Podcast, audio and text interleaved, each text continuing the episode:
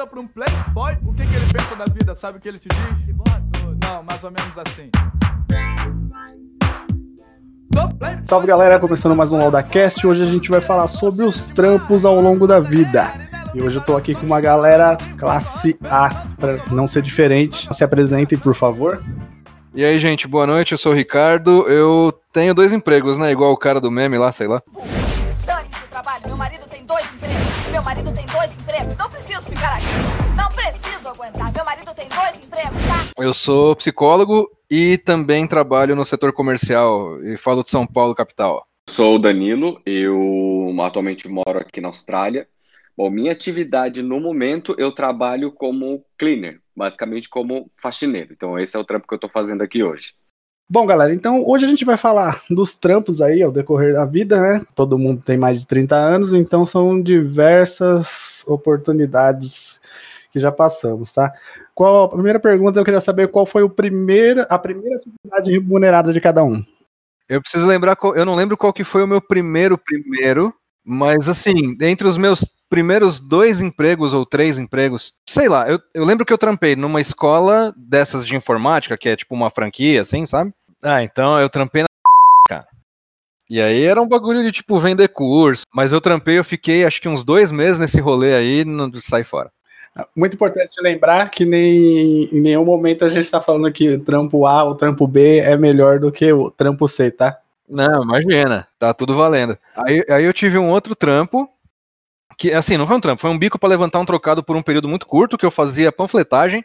Então, tipo, eu morava no Bom Retiro e tem muita loja de roupa lá, né? Tem a José Paulino, tem umas outras ruas lá que é de, de, de indústria têxtil e roupa pra público mesmo.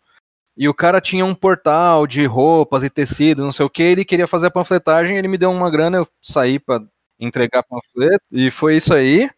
E aí teve um trampo que foi um pouco mais sério, mas também era um contrato fechado.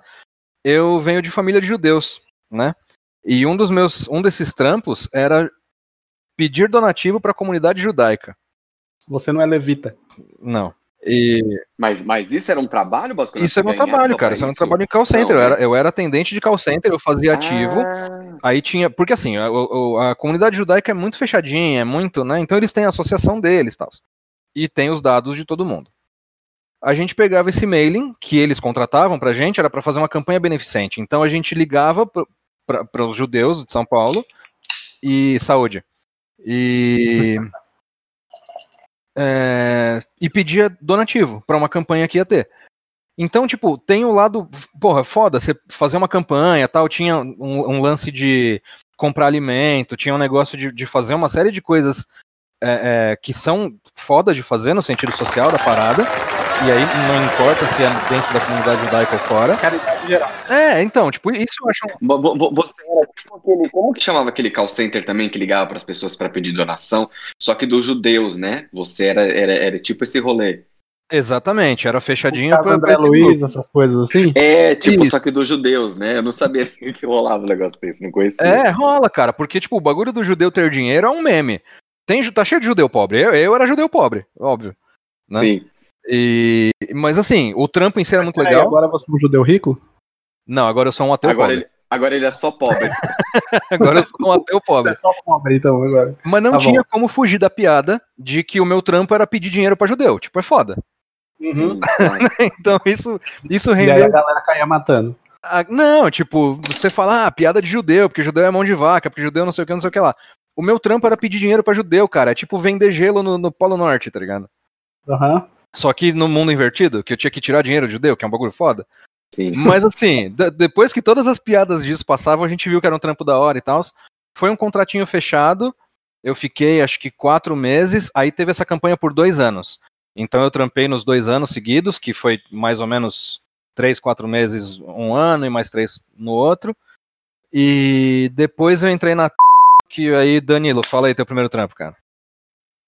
É, então, aí te- e antes de chegar nessa do call center, né, que a gente vai falar mais pra frente, eu me lembro que o primeiro trabalho que eu tive, que foi quando eu fiz, acho que 16 anos, que na época, quando eu completei 16 anos, era a idade mínima que você tinha é, é, para ser autorizado a trabalhar, né? Legalmente. Então foi assim, eu, eu, eu- isso, e aí assim, eu eu fiz 16 anos num dia, no outro dia minha mãe falou: levanta, vai procurar emprego. E é, não teve nem descanso, assim. E. É o glamour da classe C aí- brasileira. É o glamour da classe C. Foi, foi assim. fez- eu- eu- meu aniversário é dia 23, dia 24 eu tava procurando emprego. E aí eu encontrei esse emprego num, num supermercado lá do bairro, que aí era um, um trabalho de empacotador. E aí foi aí dos 16 aos 17, mais ou menos nesse, nesse lugar. E aí depois teve uma, uma fase que aí foi um outro, que, um outro trabalho, que é aquela fase que, que a gente conhece bem, que é da fase de exército, né? Quando você faz o alistamento pro exército e aí você precisa pegar a sua reservista. É, Então, nesse meio é o tempo, você não pode ser explorado oficialmente, né? Ô, Dan. Exatamente, porque enquanto você não pega essa reservista, você não, você não pode trabalhar Nossa, registrado. né? ô Dan, rapidão. Nessa Fala. época do mercado, você morava na Norte? Morava, morava lá ainda. Qual, e aí qual, qual bairro eu- que era o mercado? Não precisa falar o mercado, não. Era no Jardim Peri. Eu não precisa nem falar o bairro, se eu, não É, precisa falar o nome do mercado. Se eu falar É, pra quem conhece a exatamente. Zona Norte, se eu falar Jardim Peri, vai saber, vai saber Qual que mercado que era, né? entendeu?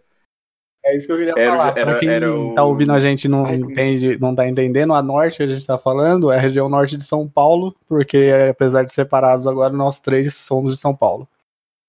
Isso, exato. E aí eu era lá da Zona Norte, é, aí o mercado ficava nesse, no Jardim Peri, e aí o nome, do mercado era Peri, era Supermercados Peri. Acho que, acho que até mudou de nome hoje em dia, não Eu sei acho que como é tem tá. ainda, cara.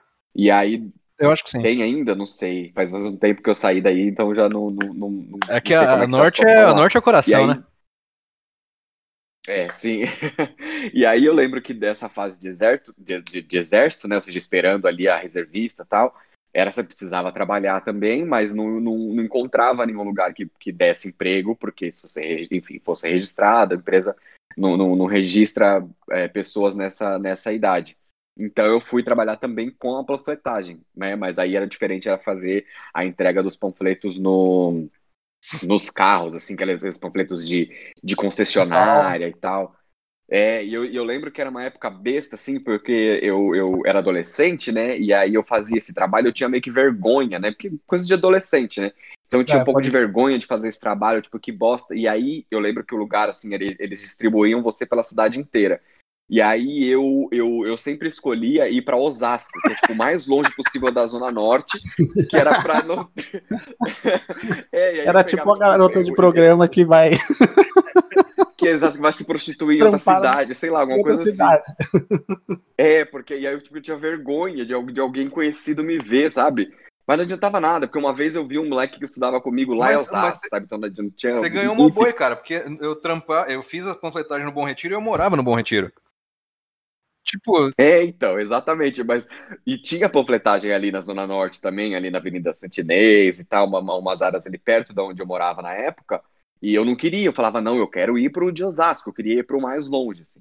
E aí, isso- esses foram os dois primeiros, assim, né, de, de, de, de trabalho remunerado e tal. E antes de chegar no, no famigerado call center. É, é incrível que até, até isso a gente está em comum. Eu comecei com 15 anos, eu era um microempreendedor do ramo de limpeza, vendia vassouras de porta em porta. Trabalhava com soluções de limpeza. E assim como o pessoal fala que o, o pessoal é empresário, eu também me considerava um dono do capital na época. É, pesado. Claro. É isso aí. É, Então eu comecei a trampar com 15 anos, bem parecido com isso que o Danilo falou, tipo, já tava naquela idade de vai ficar na rua, dá um jeito de fazer alguma coisa que preste. Então, comecei assim e só que depois eu comecei a trabalhar no ramo de telefonia, que foi a minha sina por muito tempo. Comecei a trabalhar com telefonia, meu pai me levava para trabalhar junto com ele, eu aprendi a trabalhar com fibra ótica. Na época tinha uma empresa que ela dominava o mercado de telefonia no Brasil. Agora é um pouco dividido, mas por muitos anos, principalmente quem é de São Paulo, sabe que, que essa empresa dominou tudo por muito tempo, até ela não aguentar mais. E aí eu comecei a fazer uns bicos, na- nada registrado ainda também, que era menor de idade. Até que quando eu saí do colegial, eu fiz. é, a gente tinha um colegial técnico, né, na época. Eu fiz o curso técnico eletrônica, comecei, e aí um belo dia alguém pegou e falou: Ah, você não quer trabalhar para. No caso, beleza. E aí eu caí num setor chamado Cera. Puta, Cera do Já, mas aí já Foi tava. do Cera, tá. É.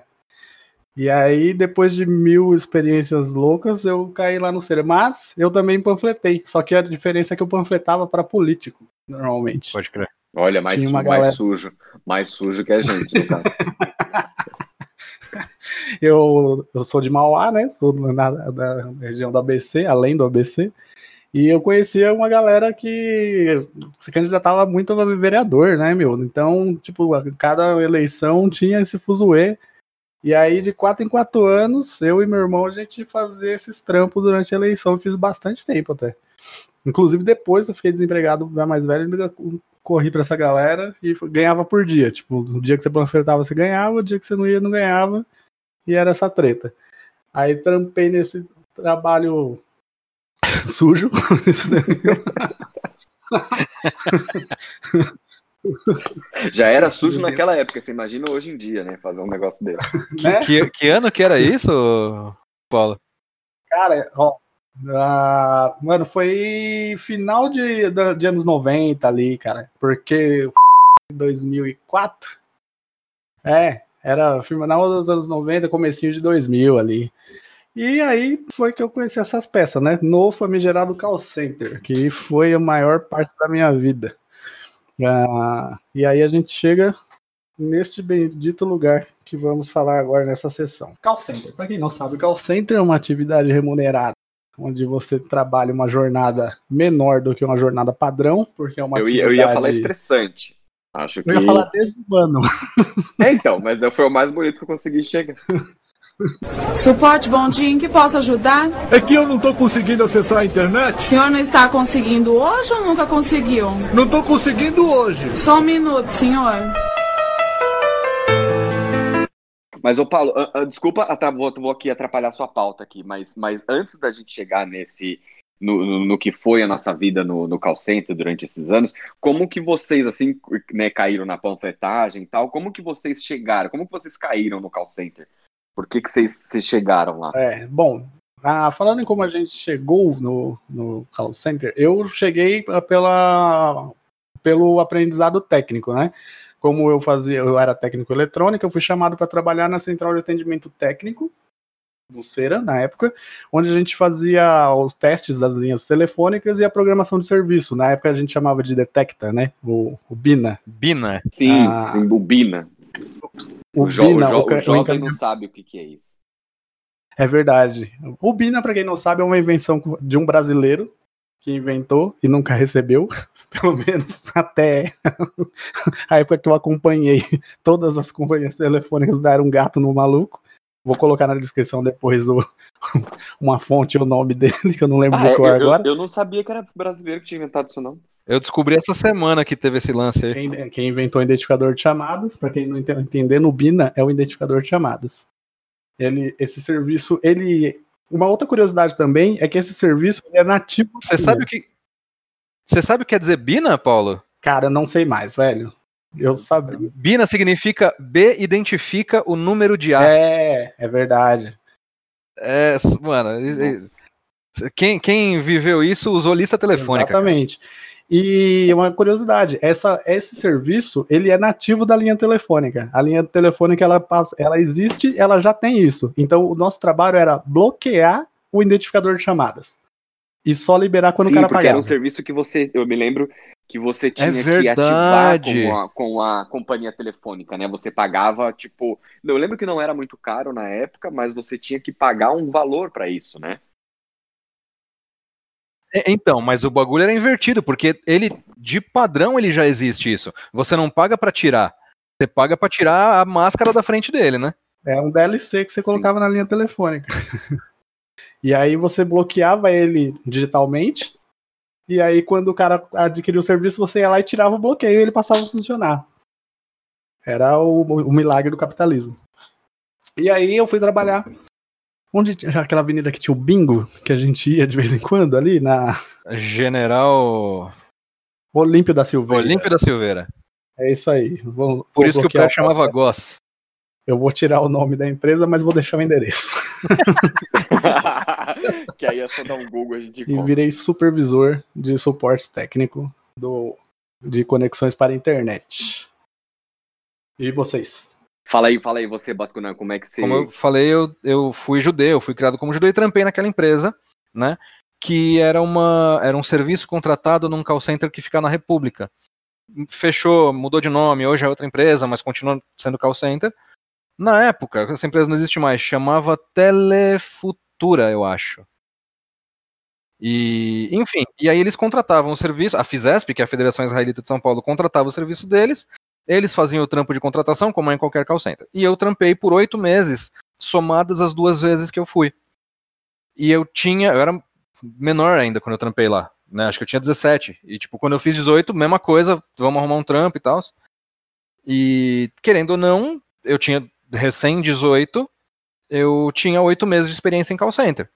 Para um moleque que tá procurando o primeiro trampo CLT de verdade, bonitinho, já é alguma coisa. Porra, Então, para entrar no é atento, que caramba já era. Já, já, já, já- você já tinha mais que todo mundo, na verdade. Porra. Bem dizer, eu tinha, cara. E entrar na já não era tão difícil, mas assim, eu entrei muito fácil por causa disso. E aí eu, né, quando eu tava naquela de, ah, vou procurar um trampo, eu olhei e falei, o que que eu sei, o que que eu gosto? Moleque, 17, 18 anos, o MSN Orkut fritando. Internet era o que havia no momento, né? Speed e tal.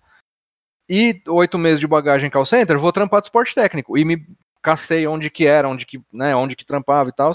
Ganhei, que era na. Fui, levei E currículo. além entrei. disso, não vale, não vale é, deixar de, de, de citar aqui que além disso você, você também conseguiria pronunciar as palavras problema e registro corretamente. Que isso era muito Que importante. era, o- que Exatamente. era o teste prático, Que era né? o teste prático, nós, nós- É. nós vamos chegar aí também, entendeu? Tem, esse, é um, esse é um ponto importante É. que não pode deixar de citar.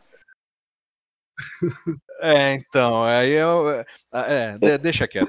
Eu, É. eu- eu tenho- eu Deixa Não. É, não, não, mas, mas ô Bascuna, eu. No meu caso, foi muito parecido com o seu também, assim. do- Eu não tinha, mas eu não, eu não tinha experiência Aham. nenhuma. E aí eu lembro que foi aquela coisa, né? Eu tava lá entregando panfleto, fase de exército, peguei minha reservista, aí foi a mesma coisa de quando eu completei 16 anos. Peguei minha reservista, minha mãe falou: levanta e vai procurar um emprego. E aí, disso, 18 anos, só tinha o ensino médio completo, sabia mexer no computador, né? Tinha feito curso e tal, porque naquela época a gente fazia curso de informática, né? De pra, Era os pra- cursos que eu vendia na. na- o- Cara. os- o- exatamente, os cursos que você vendia. E aí, eu me lembro que quando eu saí de casa, eu falei, meu, eu vou procurar emprego em call center, porque vai ser o, o mais fácil de eu, de eu encontrar. E aí eu me lembro também de, de sair e procurar. Não sei se vocês se lembram daquele lugar que tinha ali na Liberdade, que deve ter até hoje, que era o, o- o- do sindicato dos trabalhadores, a, for- a força do, do trabalho, alguma coisa assim. Uhum. Que aí era um lugar que você chegava lá 4 horas da manhã, chegava lá 4 horas da manhã, enfrentava tinha uma fila e 37 tal, pessoas. e já tinha, é, já tinha set- 300 pessoas na sua frente, e aí, enfim, exatamente, aí eu lembro já de chegar e já a primeira vaga ser a vaga da, da né, onde a gente trabalhou.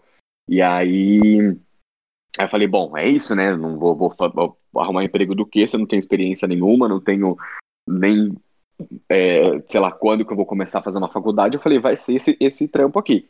E aí, na minha cabeça, o meu sonho inocente na época era arrumar um trabalho que fosse num call center, mas que fosse de segunda a sexta. Evidentemente, que- evidentemente, né, e- e muito enganado naquele momento, eu falei, não, não vai acontecer, e falei, "É, vou, vou pegar isso aqui da, da, da mesmo. E aí eu lembro que, que quando eu entrei, eles tinham lá um serviço de, de televisão na época que eles estavam lançando, que era um serviço que só tinha no interior, né, no litoral, e aí eu caí para esse lugar aí. Aí foi onde foi, foi, foi como eu caí no o, o primeiro primeiro lugar de, de, de call center e como chegou foi mais ou menos assim. Questão de assédio moral é um bagulho complicado, né? Mas hoje a gente tem uma forma de falar que, porra, é minimamente respeitosa com o ser humano que tem do outro lado. Na época que eu era atendente, tinha um maluco do meu lado e tinha o supervisor dele. E o supervisor dele era um tiozinho, veiaco, veiaco, veiaco, devia ter uns 60 anos. E o, o meu brother, né, o, o atendente do meu lado, tinha feito alguma merdinha, né? E o supervisor dele no meio do corredor, na frente da galera, ah, né, desloga, vem aqui. Aí o moleque já levantou tremendo assim, né, foi até a mesa dele. Aí o supervisor bateu na mesa, você quer me foder? Eu vou te foder primeiro. É três dias de suspensão, não sei o quê. Mano, gritando assim, ó, foda-se, tá ligado? E era muito isso, né? Você quer me foder, eu vou te foder primeiro. Era E isso, e, não cara. é, e não é que você tá sendo. Você tá usando um eufemismo, nada. Era, eram literalmente essas palavras, Não, né? era, era assim, velho. Era assim, era desse jeito. Cara, é, Pô, uma- você quer ver o exemplo que era assim mesmo?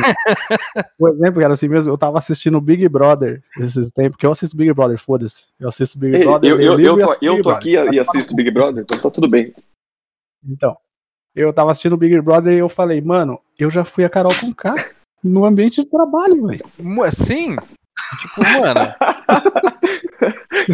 É a reflexão, né? Será que eu já fui a Carol com K do- do- do- em algum Cara, lugar na Você vida? não tá ligado o que o call center faz na cabeça da pessoa, velho. Mas, mas sabe uma coisa que eu fiquei, eu tava pensando até outro dia, lembrando dessa época, assim, de. Porque assim, né, nós três nós começamos como, como atendente, né? A gente começou atendendo ali e depois virou, foi para o cargo de supervisor. Eu me lembro que na época, antes até de eu virar supervisor, eu passei para para a parte do treinamento e tal. E eu me lembro que quando eu virei supervisor, eu tinha, sei lá, 20 anos, 21 anos. E aí eu fiquei pensando, né? Porque era, era muito assim, a gente, ou seja, não, não tinha experiência de nada, entrava no call center.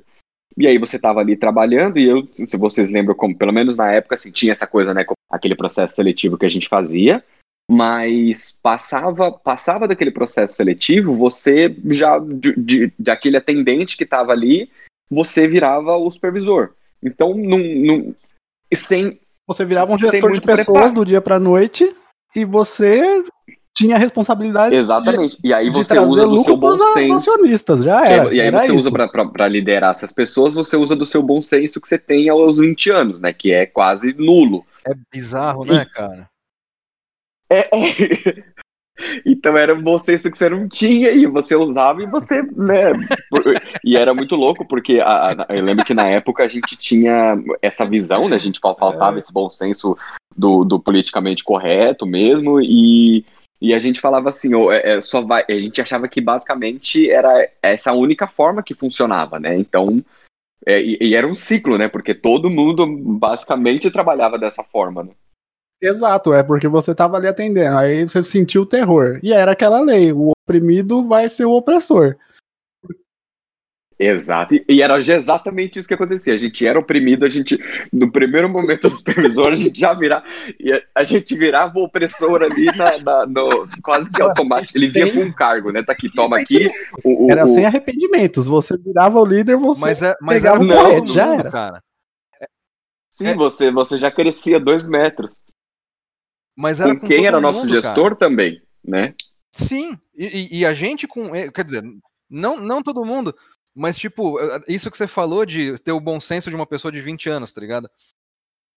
E, e eu me lembro de- né, nessas épocas assim, né? Porque é, é lógico, né? A gente tá falando aqui dessas coisas que a gente passava e como que a gente lidava com as pessoas, ou as pessoas lidavam com a gente.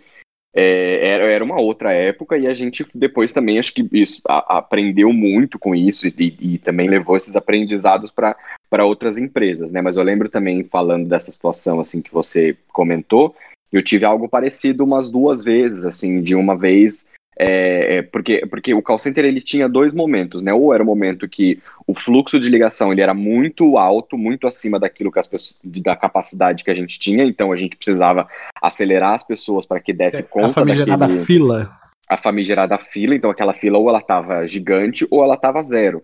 E aí, quando ela estava zero, também era um problema que tinha muita gente ali eh, que ficava ociosa. E aí eu lembro que tinha uma época em que, que a gestora falava assim, olha, as, essas pessoas elas estão ociosas, elas têm banco de horas, manda elas para casa para poder né, sair do banco de horas e não ficar Nossa, esse- essa, essa quantidade inferno, essa quantidade de pessoas paradas. E aí eu, eu consegui liberar na época todo mundo que tinha banco de horas positivo, mas ainda assim ficou um, um- um grupo enorme de, de gente que, com, com de gente ociosa.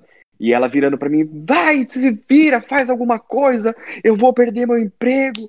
E eu me lembro só de virar para ela e falei, de gritar comigo, eu não vou trabalhar o que você quer fazer. E ela falou, "É, Danilo tem inteligência emocional. E eu falava, eu não tenho inteligência emocional. Sabe assim? E aí depois até uma outra colega nossa falou assim, Danilo, calma, você tá doido? Que você olha com o jeito que você tá falando? Eu, e porque é isso, a gente não, não tinha, como o Bascuna falou antes, assim, a gente não tinha filtro, era uma coisa que não, não existia, assim. A coisa do call center também, a circulação de pessoas é muito grande, cara. Para quem tá ouvindo não tem noção, cara, é como se passasse uma estação da Sé a cada turno dentro daquele lugar. Então é muita gente entrando, muita gente saindo, muita, você conhece muita gente, e aí pensa que você está administrando 50 pessoas de 20 e poucos anos, a maioria, não, tem gente de todo tipo, é claro. E aí, meu, a cabeça dessa galera é milhão, e é você pegar o cara e falar, meu, não, você vai fazer esse trampo aqui, você tem que aí, você tem que policiar o outro cara que, que é seu parceiro. E é, essa não, não tem como essa, essa fórmula não, não dar pérola, tá ligado? E aí era nessa pegada. E, cara, era o, uma coisa de louco, cara. Gente, alguém comentou aí que o, o, nosso superior tinha a mesma a conduta barra disciplina que a gente. Eu lembro de um dia eu tava. Eu, não lembro que fita que aconteceu, que todos os logins dos operadores deram pau. Vocês lembram do bagulho desse? Todos, tipo, cancelaram o login de uma galera. E aí eu tinha que ficar no Excel o dia inteiro e manipulando e fazendo para controlar quem estava com qual login. Que pensa que o cara entrava e não tinha um login dele, ele tinha que usar um outro login. E aí você tinha que saber de que horário é que horário. E a turma que entrava não tinha login, então eu tinha que saber quem ia liberar para passar para outra galera. Eu lembro que um dia eu entrei às 10 da manhã, trampando, sentado. Deu nove e pouco da noite eu falei pro Jó, Jó, me cobre, que eu vou comer uma parada tal. E aí a Kika falou, vai levantar por quê? eu falei, mas eu preciso comer. Ela, não, não vai levantar, não tá vendo, não sei o quê. Aí o Jó falou, o homem não, se, não levantou desse lugar desde as 10 da manhã. Era um bagulho insano, insano demais, velho. Insano. É, tá vendo? Era uma falta de, de filtro que eu. E umas coisas assim. É, eu tenho acho que tanta vergonha dessas coisas que eu nem me lembro, mas com certeza, porque era, era, e era o dia inteiro, assim, essa coisa da gente com entre a gente e. e... Não, era, era o tempo inteiro, era o tempo inteiro. Cara, pensa que era um ambiente, tipo, com um nível de estresse muito grande, cara. Era muito grande e era muito caótico. Tipo, você não. É, era uma loucura, era um furacão a cada duas horas rolando. Então, tipo, mano, não tinha como a gente eu não sei como é hoje, espero que seja muito melhor, mas naquela época a gente não tinha preparo nenhum para isso, igual a gente acabou de falar. Cara, é, é, é uma coisa que, que eu ia falar, tipo, um pouco para trás e ficou meio perdido, mas é a brecha boa agora. É, eu, quando eu trampei na Saitel já um pouco mais para cá, eu ia sair de férias, eu treinei uma pessoa para fazer o meu trampo, naquele mesmo molde, só que de uma forma muito mais séria porque eu treinei, então ela ia ter essa expertise, e assim, eu falei para ela, vai ser de tal dia até tal dia, acabou, ninguém vai te esticar, ninguém vai é, te cobrar nada além disso, e nem é uma cobrança em si, eu tô te ensinando coisas porque eu acho que é importante alguém saber e eu quero que seja você. Então foi muito claro, treinei, ela cobriu minhas férias, tal, ela fazia o trampo eventualmente quando eu tinha uma reunião, alguma coisa assim, e aí chegou uma época que eu tava vendo que eu não ia durar muito mais lá dentro. Então eu chamei ela e falei, vem cá, você vai fazer três meses esse trampo, vai ter tal processo em tal época, você se inscreve, você tem experiência, vai. Então, tipo, eu de fato preparei a pessoa e eu, me, eu gastei muito tempo em cima dela, assim, e ela ficou de backup num projeto que a empresa tinha, no sentido de ter um banco de talentos ali e tal. E no momento em que eu pedi demissão, fizeram uma entrevista, o processo que fazia parte deles lá, e ela foi promovida e foi pro meu lugar. Então, assim, houve um cuidado, houve uma, né? Além de todas as funções, a gente ainda acumulava mais uma função que era o de planejamento, né? E aí a gente ainda tinha um, normalmente tinha um cara da operação que cuidava do planejamento da operação e fazia uma microcélula dentro da célula de supervisores. E aí tinha esse trampo que era eh, fenomenal, para dizer por baixo assim. E isso foi uma, uma das coisas que me ajudou nessa outra empresa que eu entrei depois, porque não tinha isso, né? E era o, o negócio do planejamento, dos horários e tal. E aí eu mesmo fazia. E aí eu mostrava, e aí e, era legal. E, duas coisas, né? Primeiro é o que você falou, de que a gente não, não, não tem mais medo de, de lidar, ah, vou lidar com o diretor da empresa. Não, a gente não tinha isso, porque eu lembro que nessa época da Tenta, assim, a gente tinha lá, né, a coisa da hierarquia, que era sempre uma, uma discussão lá dentro, mas virava e mexia, passava um diretor, sentava na mesa e falava, ó, eu quero ver, eles pediam alguma coisa, e sempre caía, às vezes, na mão de um diretor, de um, de um, de um super, não era superintendente, mas tinha aquele cara que era acima do gestor, que às vezes passava, a gente tinha que dar alguma informação, né? Então, e aí eu lembro que nessa outra empresa também, eles, os meus chefes eram todos da a- argentinos, né? E às vezes eu precisava ir pra lá, e aí às vezes eu, eu tava lá com o meu chefe, aí passava alguém, eu entrava alguém e falava, ah, esse daqui é o, é o dono, né? Porque era, era um- uma empresa que eram cinco donos, né? Ah, esse daqui agora você vai ter que falar com o dono. Eu falava, tá bom, tipo, tô falando com o dono, tô falando com o meu chefe, é tudo, tudo igual, né? Já, é, acho que a gente apanhou tanto que a gente ficou meio calejado. E aí essa coisa, igual você falou, de acumular função, planejamento, não sei o quê. Eu lembro que eu cheguei na empresa e, e- e aí eu, eu fazia as coisas lá e, e falava, não, nós vamos fazer dessa forma, vamos, eu ficava usando os termos assim que a gente conhecia na, na, na, na- Nossa, eu parecia super inteligente, né? Porque eu falava umas coisas ali que a galera não conhecia, então eu parecia bem bom, assim, sabe? Então, e a galera não conhecia, então era, era foda. Pra quem escuta a gente sorrindo e obviamente a gente tem muito caos, muita piada, é muito fácil a galera achar que tudo é pejorativo, mas não, cara, são coisas que, tipo, meu, agregaram bastante. Não, é, é isso que eu, eu ia falar um bagulho agora atrás também. Tipo, o fim justifica o meio? Não sei. Foi uma puta escola. Não dá pra negar, cara. Quem passou pelo rolê sabe que foi uma puta escola. Não, não tem ideia. Exatamente. Mano, uma das coisas também que vira e mexe, eu não sei se vocês têm isso, cara, mas eu tenho uma parada que mesmo, tipo, às vezes eu lembro de algumas coisas da minha casa, quando eu era moleque, quando eu era criança, tipo, penso, porra, tive uma infância feliz, não sei o quê, mas isso que acontecia dentro da minha casa era muito errado, velho. Que pais, filhos da puta. Que não sei o quê. E aí eu fico repensando umas coisas tal, não sei o quê. O Basco não é psicólogo, deve entender o que, que é que acontece. Um pouquinho antes eu tinha um discurso que era bem ridículo, cara que era assim, tipo, eu tinha, eu não me misturo com bandido, não me misturo com puta, não me misturo, sabe? o fluxo de pessoas é muito grande, uma coisa, a, a Keila fala isso muito pra, pra minha filha, hoje em dia, pra Agatha, é assim, cara, tipo, no call center foi o lugar onde eu via, tipo, um cara que ele foi expulso de casa porque o cara era gay e o pai botou pra fora de casa e ele mora junto com um cara que o cara é bandido, velho. E aí o cara, tipo, só que o cara não tem nada a ver com o rolê, o cara tá fazendo o corre dele porque ele quer fazer o corre dele. E aí eu comecei a olhar para as pessoas de uma forma mais humana, né, com, uma- com essa pluralidade de gente. E, tipo, foi a primeira vez que eu vi uma pessoa trans na minha vida que a gente teve que interceder porque ele- os caras não queriam que ele usasse um banheiro X, o banheiro Y. Eu E- lembro, cara. a- Quer a dizer, não da situação, cabeça- mas eu lembro da pessoa. Então, e aí eu acho que a minha cabeça ela, eh, foi muito importante esse tipo de, de experiência para eu entender certas coisas ah, ao, decorrer, ao decorrer dos anos. E, e, cara, tem coisas que a gente, tipo, se não faz parte do seu universo, você não entende.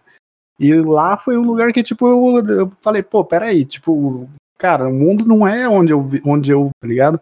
Eu acho que isso é muito importante, é muito rico no ambiente de call center. Não sei se vocês concordam com isso. 100%, cara. 100%, assim, sem tirar nem pôr. Eu, eu, eu super concordo, porque eu lembro que também, é, é, além dessas coisas que a gente acabava vendo de, de, de, de situações que não eram muito próximas e tal, e a gente começar a entender, é, a gente lidava com, com, com todos os tipos de pessoas, né? Igual a gente falou, tem, é, era uma média ali de uma galera de 20, 20 e poucos anos que estava ali começando sua vida profissional e, e, e precisava de um dinheiro e estava, sei lá, fazendo faculdade ou qualquer coisa do tipo. Mas a gente tinha também, eu me lembro de muita gente mais velha, com essa lá, com a idade da minha mãe, e, e, e, que precisa, e que era o único dinheiro que ela tinha ali, aquele sustento, e, e, e eu lembro da, de, muitas vezes dessas pessoas mais velhas, dessa dificuldade de mexer no computador, e a gente de também tentar criar esse tato de é diferente de eu chegar a explicar para um menino de 20 anos, ó, aqui o sistema é esse, você vai clicar aqui, aqui, aqui, o comando vai ser esse, o resultado vai ser esse. E, e você explicar Aquela uma mão coisa. pesada no mouse, né? Exatamente, aí você explicar Aquela essa mesma segurando o mouse com toda a força ainda. com toda a força, aquele, aquele, aquele, aquela digitação só com, com o indicador, assim, catando né, o milho que a gente falava. E, e- e a gente tinha que aprender a ter um- um- uma, uma sensibilidade de olhar e falar, mano, essa pessoa tem idade pra ser minha mãe e, e, e ela tá aqui ganhando 400 contos, sabe? É o que ela. e- Então, é o que ela pode ganhar de salário, enfim. Era, era O trato, o- poder- o, o Tino era outro, né, cara? Exatamente, exatamente. Então era, era, era essa coisa de, de, de lidar com vários tipos de pessoas realmente foi algo que, que ajudou bastante, assim, eu acho. Mas ah, aproveitando que a gente falou do treinamento, a gente tinha uma coisa que era de acordo com as, com as leis trabalhistas, né, que gente- aplicadas no Brasil, a gente tem um período para desligar o cara quando ele tá no período de experiência, né? E aí a gente tinha aquele período de avaliação e aí um fluxo enorme de pessoas e você, se você não conseguisse desligar o cara naquele tempo, você era obrigado a ficar com ele para sempre, porque a empresa não ia desligar o cara A tão não cedo. ser que ele desse um tapa na tua cara, assim, a, a, a- pra... Porque era basicamente a regra assim, ou você desliga ele no período de experiência para não ter esse ônus, né, financeiro para a empresa, ou Acabou, até que mano. ele dê um murro em você, que ele te ameace, que ele, que ele chute a cara de alguém, porque e aí Ele ia viver com assim, você para sempre. Ele ia viver com você para sempre, exatamente. É, e, e, E era aí eu lembro que, cara, isso também era uma coisa que movimentava o nosso ambiente demais, velho. Tipo, tá chegando a época, gente, cadê a galera? Uhum. E eu lembro que rolava treta entre os supervisores, tipo, mano, você não demitiu fulano, velho, eu não quero ele na minha equipe, então você vai trabalhar com ele pro resto da sua vida. E eu, e eu me lembro que eu, Nossa, que eu era do puta, tinha treinamento e, puta, mais, mais uma, uma fase aí do, do- da falta de filtro e de noção do, dos, dos 19, 20 anos, né? Porque eu era do treinamento e aí era, era assim, né? Era, era, era uma prova de fogo, jogos vorazes ali no, no- na, na, na- empresa, que assim, ou você segue as regras ali, ou você já meio que sabe quem vai e quem não vai ser é, um operador que vai seguir as regras e tal, meio, que- meio que você, no treinamento, você já conseguia ver. Exatamente. eu tinha- eu já e aí eu tinha um no trabalho- treinamento em dias. Sim, eu chamava Só pra olhar os vocês, caras. assim, é, às vezes eu chamava vocês para olhar, e aí eu lembro que acabava o treinamento, quando distribuía os supervisores, eu ia, o, o carrasco, né? Eu ia em cada supervisor, porque eu era do treinamento, mas meu treinamento durava, muito, sei lá, 10 dias, então eu não podia demitir dentro do treinamento. Eu tinha que, mesmo que eu soubesse, sei lá, que a pessoa tinha faltado ou feito alguma coisa que a gente usaria para uma futura demissão. Eu tinha, eu eu ia em cada supervisor fazendo ali uma lista, ó, esse aqui você vai demitir, esse aqui você vai demitir. E aí tinha, eu também tinha essa discussão, que às vezes eu me lembro de ter, de ter um caso, uma vez que a menina falou assim, não, esse cara é ótimo, Danilo, você é louco, ele, ele não fez nada, eu, eu não vou demiti-lo, no, sei lá, nos 45 dias. Eu falei, Depois o cara era o próprio Lucifer. Exatamente, eu falei, falei no treinamento, ele fez isso, ele fez isso, aquilo, aquilo outro, demita, não sei o que, ela falou, não vou demitir. E aí foi assim, é o que o Basco não falou, perdeu, ela perdeu o dia, foi, de, sei lá, ela, no 90 dia, no dia 91, ele virou o Lúcifer e, e- e infernizou a vida de todo mundo. Eu falei pra ela, eu avisei. Porque no treinamento era isso, assim, eu bati o olho às vezes, começava ali a fazer o treinamento, a coisa começava, você já, com a experiência, você, você vê, né, que o- alguma coisa ali não vai, Cara, depois não vai de um rolar, ano, sabe? depois de um ano de operação, você olhava no cara que no primeiro dia que ele chegava, você já falava. Não tinha. Você ganhava já. Ai, cara, eu- nossa, eu tô. eu tô- é que não dá pra vocês me verem, mas eu tô chorando mas de rir. É ga- gatilho, né? Gatilho.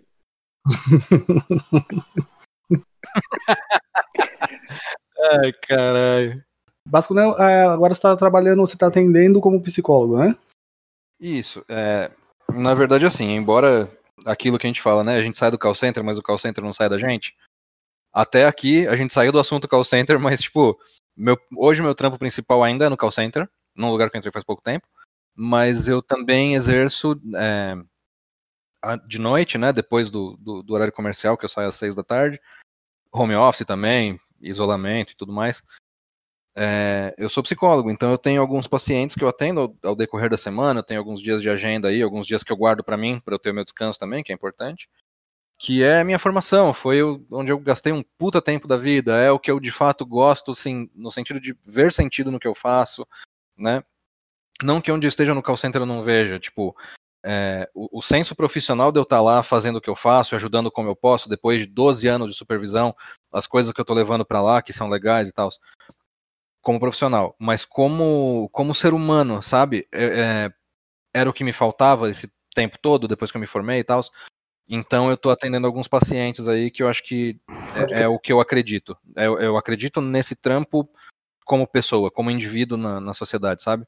Então isso pra mim é bem, bem importante, cara. E essa.